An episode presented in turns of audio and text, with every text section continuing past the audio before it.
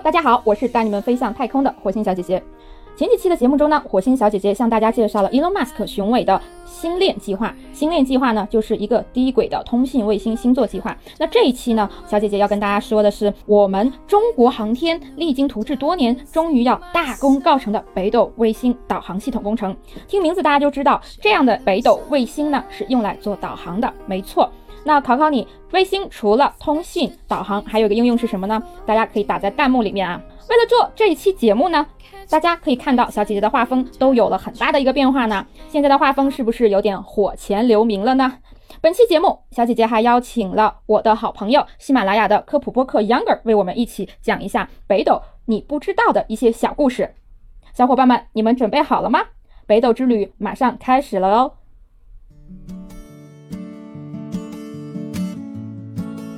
在很多游戏中啊，我们都会遇到战争迷雾这种设定，也就是玩家从未探索过的地区将会被浓雾所笼罩。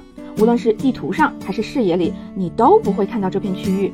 至于区域里有什么地精、野蛮人，还是任何种类的敌人，你都看不到。在文明六游戏中，玩家随着时代发展，当他们点到科技树上的卫星科技时，全世界的战争迷雾都将被去除，敌人的军队去向。军事要塞都尽收眼底。游戏作者西德梅尔他活该赚钱，简简单单的一个游戏设定，就将卫星科技的重要性体现得淋漓尽致。寓教于乐，堪称教育界楷模。话说，北斗系统完全体组成前的最后一颗卫星就要在六月中旬发射，最终第五十五颗北斗卫星将和之前的所有兄弟姐妹们会师聚一堂，水浒好汉又归天上星。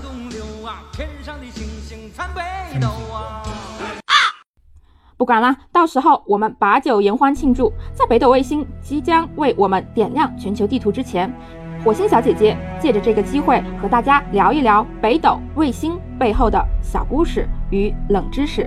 下面让我们有请 Younger。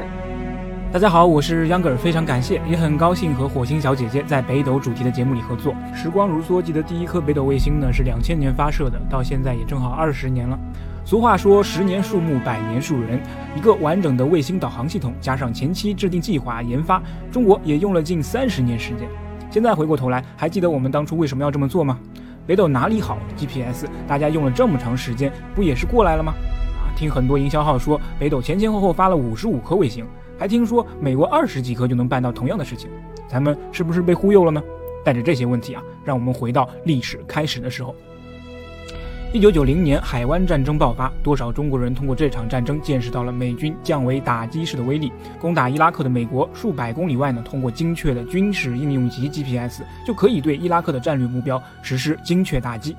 这种犹如科幻片式的操作呀，刷新了很多军迷的三观。要知道，那个时候中国离上一次战争才刚刚过去十一年，我们对当时的自己啊，有几斤几两是非常清楚的。一九九一年，一艘名为“银河号”的中国货轮正在行驶于印度洋上，船长张如德突然发现船上的定位信号系统突然中断。以前大海航行靠舵手、靠罗盘，到了九十年代，美国制造的 GPS，也就是全球定位系统，已经成为海上航行的重要道具。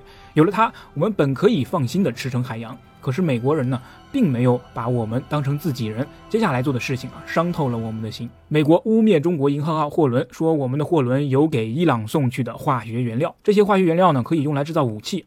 就是这一事件，当时震惊中外。美国不用出动一兵一卒，只需要关闭银河号货轮的 GPS 服务，银河号就得老老实实的待在原地不动，等待美国人员上船检查。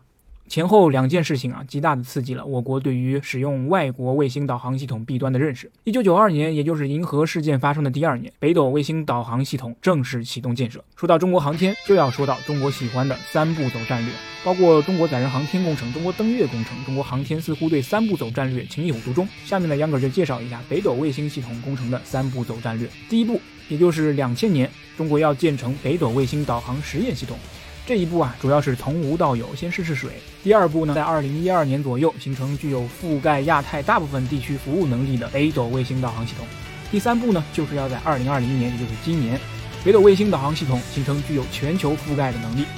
就在这三步走战略里，中国其实还遇到过一些小插曲，嘿嘿，我就知道你们喜欢没听过的故事。其实啊，在北斗卫星第一阶段，也就是在北斗一号的几颗卫星上天之后呢，服务范围覆盖中国的时候，欧盟竟然突然发神经似的向中国递出了橄榄枝。我的天哪！要知道，中国一向是被排除在国际航天合作之外的啊。以前呢，美国和欧盟他们带着日本玩啊，带着俄罗斯玩，甚至是带着印度玩。啊，都不想带着中国玩。现在呢，欧盟突然来这么一招，真的有一种女神像班里的书呆子约逛街的错觉。你说呀，要是你能放弃这一次机会吗？自然是不会。嘿嘿，我作业也不做了，就陪你玩一会儿吧。可就这么一玩不要紧，书呆子发现啊，这个女神是真的在玩自己，不仅要书呆子请吃饭，还要时刻防着书呆子呢看他作业，生怕作业被书呆子抄了去。这怎么能忍呢？陪玩了整整半年，花了近七千万欧元啊，心哇凉哇凉的。中华家终于知道自己的心还是错付了，于是狠心分手啊，闷下头来，十五年，从北斗二号到北斗三号，以平均每年三颗的速度，开始了自己星辰大海之旅。最拼的时候呢，一年内十箭十九星，创下了全世界卫星导航系统最快的作望记录。到了这一步啊，相信大家已经了解了我们北斗的奋斗史。同时呢，大家也肯定知道北斗相对于美国 GPS 的优势和劣势。网上已经有各种各样的解说了，秧歌呢在这里就不一一列举了。下面呢，我们把节目交回到 Angela 这边，请她呢为我们继续讲解另外的冷知识。好的，非常感谢 Younger 给我们分享了这么多背后你不知道的那些小故事啊。那在这儿呢，火星小姐姐和大家一起数一数啊。首先，我们在北斗官网上看到的第五十五颗北斗卫星这一概念，不包括北斗最初的，也就是北斗一号四颗实验卫星。这些卫星基本上都是在二零一二年前就退役了。所谓五十五颗卫星，就是从北斗二号开始数的。这其实已经有四颗北斗二号已经退役，五颗北斗三号处于测试，也就是一个待机的状态呀。所以完全体组成之后，北斗三号有三十四颗在轨运行，北斗二号有十二颗在轨运行。听我解释完之后呢，你们是不是觉得北斗卫星也没有之前说的那么的多？其实啊，在中国一直努力发展的同时，美国 GPS 也不断的进化中。从一九七八年第一次发射，美国一直在不断的更新老旧卫星，提升效能。现在你猜猜健康的在轨卫星有多少呢？弹幕走一波，对，三十三个。这还没完。美国计划内的还没发射的还有二十五颗卫星，所以啊，美国的 GPS 卫星是不是也没有想象中的那么少呢？